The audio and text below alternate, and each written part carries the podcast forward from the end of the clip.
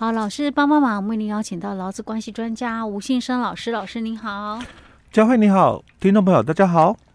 老师，我们今天先来回答听众朋友的一个问题哈。嗯，好，这个听众朋友说他呃原本是在职业工会来投保，嗯，劳保。然后他说，因为最近好像是她老公吧要做生意，嗯，小本生意啦，嗯嗯、所以可能有去做营业登记。哎，对，哎，那他就在问说，那他是不是呃，如果说他劳健保转到他那个她老公的那个就是名下的话，公司，对，这样是不是保费会比较便宜啊？哎，我我本来在想说，哎，你从职业工会转到那个公司，就是一定是会比较便宜啊。但是我后来又想到说，啊，我的问题是那公司也是自己的公司啊，那这样子有比有比较划算吗？我本来想说这个问题应该不用问到老师，我直接回答他就可以了。后来我想想啊，不行不行，我还是要问一下好了。哎，这个怎么样精打细算很重要了哈。对，嗯，好，那因为哈。这个听众朋友他提到的是，他之前然后、嗯哦、他是在职业工会加保嘛，是。那当然我们就把他认定就是符合资格的会员身份了哦。嗯。那因为他先生可能之前有可能是在呃职业工会、嗯、一样哦，嗯、是工会的一个会员身份哦加保。嗯、那也有可能他先生是呃别的公司的员工，嗯，那现在自行创业哦，也有可能哦。嗯、那不管怎样，因为他自己就是。开公司了嘛？嗯哼，那只要是有登记有案的公司哦，嗯、那我们当然他如果因为还没有很了解状况了，就是说他是不是呃自营作业，还是说他有请老公？嗯，哦，就这两个不一样喽。嗯，如果他是他先生哦，他是没有请员工，可能就他们夫妻俩，嗯，哦，在在工做生意的，嗯。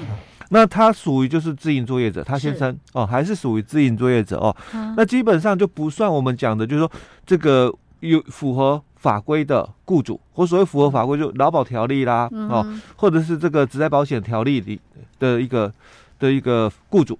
哦，因为我们五月一号摘保法嘛，嗯，那他也有规定嘛，你是这个哪一种的一个雇主？哎，老师，那如果假设他先生这样算是自营作业者，嗯、那他先生应该也是要在职业工会投保，对不对？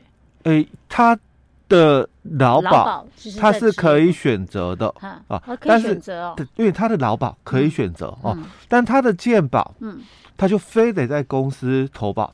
哦，因为他已经是。这个雇主身份，就我们健保的规定是按照就是类别身份去投保，所以一到六类。嗯，那你是这个职业工会的会员的话，嗯，基本上你是属于就是我们讲的第二类的一个身份。嗯，那你是这个公司的员工，嗯，或者是你是雇主，嗯，那你是我们讲的第一类。所以它的健保，因为一二三四五六哦，所以基本上就是。号码越前面的越大，嗯啊、那只有一个比较例外，就是第五类的，啊、就是低收入户。哦、它是最特别的就，就虽然说我刚刚讲过嘛，这个号码越小的就越大嘛，所以它有两个身份，第一类跟第二类。嗯，那就是以第一类为投保。老师，你的越大是指什么意思？就是它的那个人数吗？不是，越大就是说。你你就非得在我这边投保哦哦，投保的一个部分哦，你要在哪里保？嗯，那就以号码哦越小的以它为主。简单讲，就以号码小的为主。哦，就是说，如果你要依附在别人那边，你要依附号码小的。呃，不是，不是，就因为我们会有同时两种身份别哦，对你有可能有双重身份嘛，对不对？那你要在哪边投保？号码小的市场比较便宜，是不是？啊，不是，规定上 就是只它，因为它。健保它就分六类六种的那个身份比而已。我怎么想都是要减少那个 费用 哦。这是如果你同时可能具有两种身份的话，以号码编号小的为主。对，所以就以第一第一类了哦为主。就有些可能同时具备双重身份，那你就必须在第一第一小的号码小的那边去投保。我同时有一跟三的身份，那我就要在一投保。哦哦，号码小的，哎，对，号码小的。那所以，如果说以他先生这种状况，他今天如果是自营作业者，就算他是职业工会的会员，他也是要在公司加保，在公司对，因为他就是我刚刚讲双重身份嘛，啊、因为他是这是健保，哎，对，健保他是这样。那劳保的话呢？劳保的话，他就规定是你是雇主嘛，嗯，当然你可以选择要不要在你公司投保，还可以不用在自己公司哎，因为他他不是劳工啊，哦，哦啊，那他不是劳工，他很呃他是雇主，所以他可以选择在职业工会投保的意思，对，因为他是自营作业者，嗯，所以符合我们就是劳保条例里面规定的嘛，你可以。在工会加保两种人而已，嗯、哦，一种就是无一定雇主，嗯，还有一种就自营作业者。老师，那这在自己公司保跟在职业工会保有什么差别？它的差别在哪里？健保的话，基本上让就医权利都一样，没有说。对，那劳保呢？我问的是劳保。在劳保的话，嗯、因为你很多人会误会，其实我们的整个社会保险，嗯。它应该有所谓的健保，刚刚提到的，还有我们现在提到的劳保。嗯，那其实它还有一个叫做就业保险，是呃，这是大家可能比较忽略的，嗯，但常常去领，嗯，像我们领那个失业给付啦，我们上一次才讲，哎，对，或者什么育婴留职停薪的津贴啦，哦，那这个都是那个就业保险的一个给付内容哦。那再来就是什么，五月一号新的。职业灾害保险、欸、对，职业灾害保险、嗯、对，那还有一个是劳退六趴哦，劳退六趴对，嗯、那这几个哈，嗯、很多都是归属劳保局的一个业务，嗯，哦，所以我刚刚才会提到，很多人就忽略了这个就业保险这个。嗯、那如果你是在职业工会加保，嗯，你没有就业保险。是，但是如果在公司保有就业保有就业保险。啊，哦，因为这个是差别，因为我们在前几集有提到过哦，对对对，那你。现在因为新的规定，嗯。哦，所以你在职业工会加保，你也可以就是自提劳退六趴，但不是公司帮你提缴的，而是你自行提缴的劳退六趴。老师，你刚刚讲是在哪个地方保？职业工会加保。职业工会哦，所以我可以自提六趴。哎，对，你可以自提六趴哦，跟我们自己在公司有没有？哎，我也可以选择嘛，我我自提六趴，对不对？但我如果不提六趴的话，那雇主他是一定要帮我提缴六趴，是哦，这是差别点哦。那因为。刚刚我们的这个听众朋友，嗯，他是本身他是雇主，嗯，所以他当然就没有这个六趴的一个问题。所以，所以如果假设他的劳保在公司保，他也需要帮帮自己再提吗？他不用啊，不用，他是雇主，他是雇主，对哦。那他因为他是雇主的关系，嗯、所以他当然他也就没有所谓的就业保险的部分，嗯，哦，所以他在公司，嗯，哦，他选择在公司投保他的这个。劳保，嗯，或者是他选择在职业工会保劳保，嗯，因为我刚刚讲过，就保他一定是没有哦，那就又没差了，因为旧保它没有差别哦，因为我刚刚讲过，在工会保的人是没有旧保，可是他因为他本身是雇主，所以他在自己公司保也是没有旧保，也是没有就业保险，所以就没有差啦。那但保费，保费就差很多。哦，保费差很多了。哪哪一边比较划算？我我们的这个职业工会的这个会员哦，他们的劳健保政府有补助，都一样哦。但他的这个补助哦，好，政府的补助百分之这个四十，百分之四十，这职业工会啊？哎，职业工会百分之四十的补助，他自行负担百分之六十啊。好，但但是你在公司雇政府的补助，嗯，十趴而已。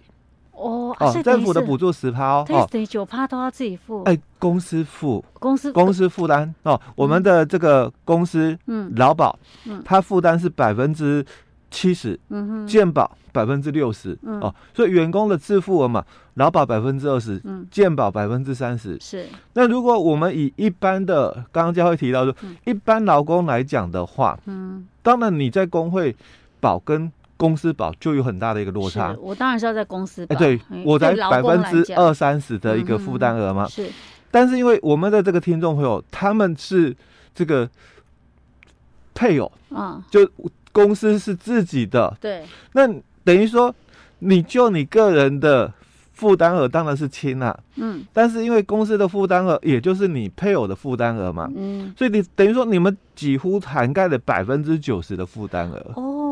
所以就是，不管是她老公也好，或她也好，其实，在公司保对他们没有利耶。对，而且就鉴宝而言哦，哦因为我在工会的这个鉴宝哦，嗯、我是一个人就算一个人，嗯，哦，我是一个人就算一个人。如果附加眷属在做附加眷属的一个那个给付费用嘛，嗯、对不对？但是公司哦，这个负担员工的这个鉴宝的一个费用，不是一个人的费用啊，不然他是要负担一个社会责任零点五八。那也就是说，我今天一个员工来我公司，嗯，那我帮他加保了，嗯，我的健保费不是一个人的费用哦，我是要算一点五八的人力费用。就我一个员工，我要算我们的健保费率嘛？哦，那现在好，我如果没有记错的话，呃，应该是五点一七的费率哦。那当然就按照费率别嘛，乘上我的这个投保集聚，比如说他薪水三万，当然我要帮他投保三万零三百哦，那就是三万零三百乘以这个费率哦，五点一七哦，那再乘以这个。刚刚讲的雇主的负担额百分之六十，那本来我们一个人嘛，就是算一个人而已。刚刚我讲过，公司必须承担社会责任，嗯，所以他必须加算零点五八的人力，所以一个员工算一点五八的人力。哦，一个人还算一点五八，那我如果再附加呢？那你就员工自己缴。哦，所以那个部分就是公司没有帮你，对，他只负担员工个人嘛，但是一个人哦，你必须算一点五八的人力，所以。不是算一个人，所以他必须乘以一点五八，然后再乘上公司的负担额百分之六十。那如果是在工会的话，等于是健保健保部分，就是我今天一个人，我是一个人，我不用再乘以那个什么一点五，不用吧？对，我们就一个人，就刚刚讲的费率别有没有？然后乘上我的投保级距，然后我我只有一个人嘛，那当然一个人，那再乘上我在工会负担额嘛，百分之六十，那这个就是我在工会要缴的费用。但是我附加眷属嘛，两个当然就两个人的费用。是，那就像员工他在公司保，嗯，那我我如果附加一个眷属，那我该缴的费用哦，我就算两个人。嗯，但是。虽然我有附加眷属，嗯，但就公司而言嘛，嗯、我就不管你附加几个眷属，嗯，一个员工他就通通算一点五八的人力。哦，OK，好，嗯，所以我们听众的这个问题，因为他等于是说他在职业工会保劳保，那因为先生成立了一家公司，好，可是但是这个公司感觉上应该不是很。大的公司啊，规模是很大。嗯，如果这样来看的话，他其实他还是维持在他的工会保就好了。嗯，那他先生的话，其实因为他本身如果是雇主的话，他如果可以的话，他最好也是他如果是自营作业者，他最好也是在工会保。哎，他的健保不能在工会了，健保不能在工会，但是他劳保最好是在工会。他的劳保他可以选择工会加保，比较保险。对，那老师，那假设他们有请员工呢？他请员工的话，当然。雇主的一个部分不一样吗？雇主的部分哦，他也是没有受到影响，因为他可能啊，他就一样哦，因为劳保他是规定，嗯，他是还是一样可以，就是说要不要在公司，因为劳保的这个雇主哦，嗯，并没有强制，嗯哦，你可以选择在公司投保，嗯。啊，因为。他如果是属于我们讲实际从事作业的这个雇主，嗯哼，那当然他就选择在公司加保。是，那如果他不是实际从事作业的雇主，嗯、他可以选择不在公司加保。OK，那不管他有没有请员工，身为他的配偶来讲都没有差，因为他如果在公司保。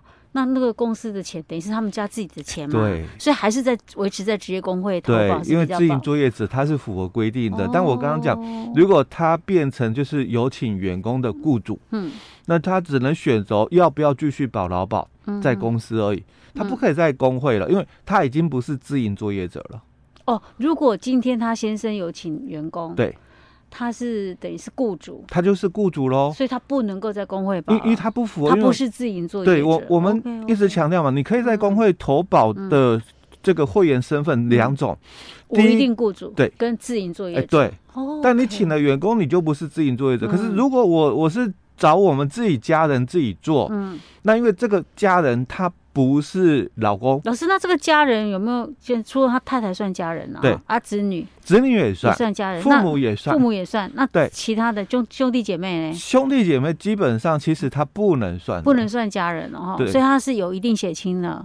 哎，对他，如果说今天这个公司登记嘛，嗯、爸爸。嗯嗯哼，那当然小孩子都算嘛，嗯、对不对？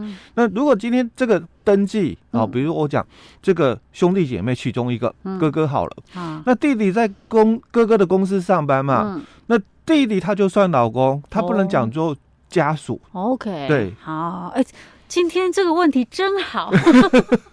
让我们了解了这个，我们可能平常不会注意到。对，小细节。OK OK OK，好，所以呢，我们的听众朋友这样你知道了哈，你还是维持在职业工会投保，嗯，对你来讲是比较划算的。对。OK，老师，我们今天讲到这儿哦。好。